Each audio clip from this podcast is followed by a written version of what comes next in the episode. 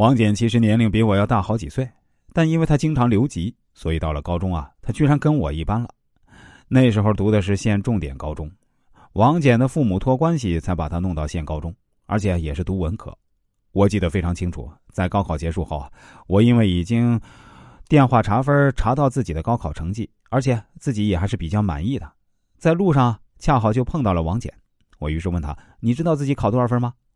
王简显得非常紧张，说：“我我我我我没敢查，怕没考好，我打算过几天再查。”我当时啊也是太年轻，现在想起来也挺后悔。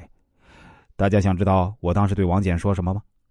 我对王简说：“你别查。”我替你查好了，你考了三百零二分。王简当时听完，脸上真的是青一块紫一块，就像是被人打了一顿一样难看。嗨，也只能怪年少时候不懂事儿吧。因为恰好高考的时候啊，王简跟我一个考场，我很容易就得到王简的准考证号，所以啊，顺便帮他查了一下。没想到这事情啊，太伤他的自尊心了，导致他两三年都没跟我打过招呼。但毕竟我们是从小玩到大的。后来他也没再跟我记仇，我也及时跟他道歉了。高中毕业后，王简找了很多份工作，也学过几门手艺，但最终都是不了了之啊，因为他缺乏学东西的恒心，而且说实话也缺乏点天赋。后来他就经常在两份职业之间徘徊，有时候在镇子上做个摩托车出租司机，有时在煤矿里搬运点煤渣之类的去贩卖，说实话也挣不了多少钱。王简结婚很晚，他父母啊曾经托我奶奶给王简介绍一个对象，因为我奶奶喜欢给别人说媒，但我奶奶婉言拒绝了。再后来，有人给王简介绍了一个女孩，而且那女孩呢还是我奶奶娘家的亲戚。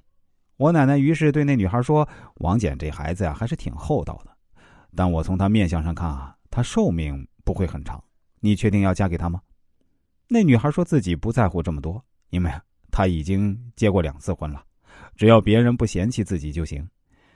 我奶奶说：“如果你非要嫁给他，那也要记住啊，你们千万不能生孩子，否则真的会害了下一代。”那女孩说：“不会再生了，她现在带着前夫生的女儿已经够累了，哪里还有精力再生孩子？”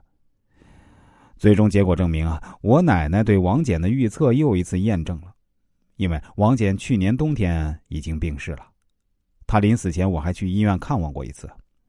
原来王简真的完全继承了父母基因里最差的那部分，就连疾病都是继承了父母的。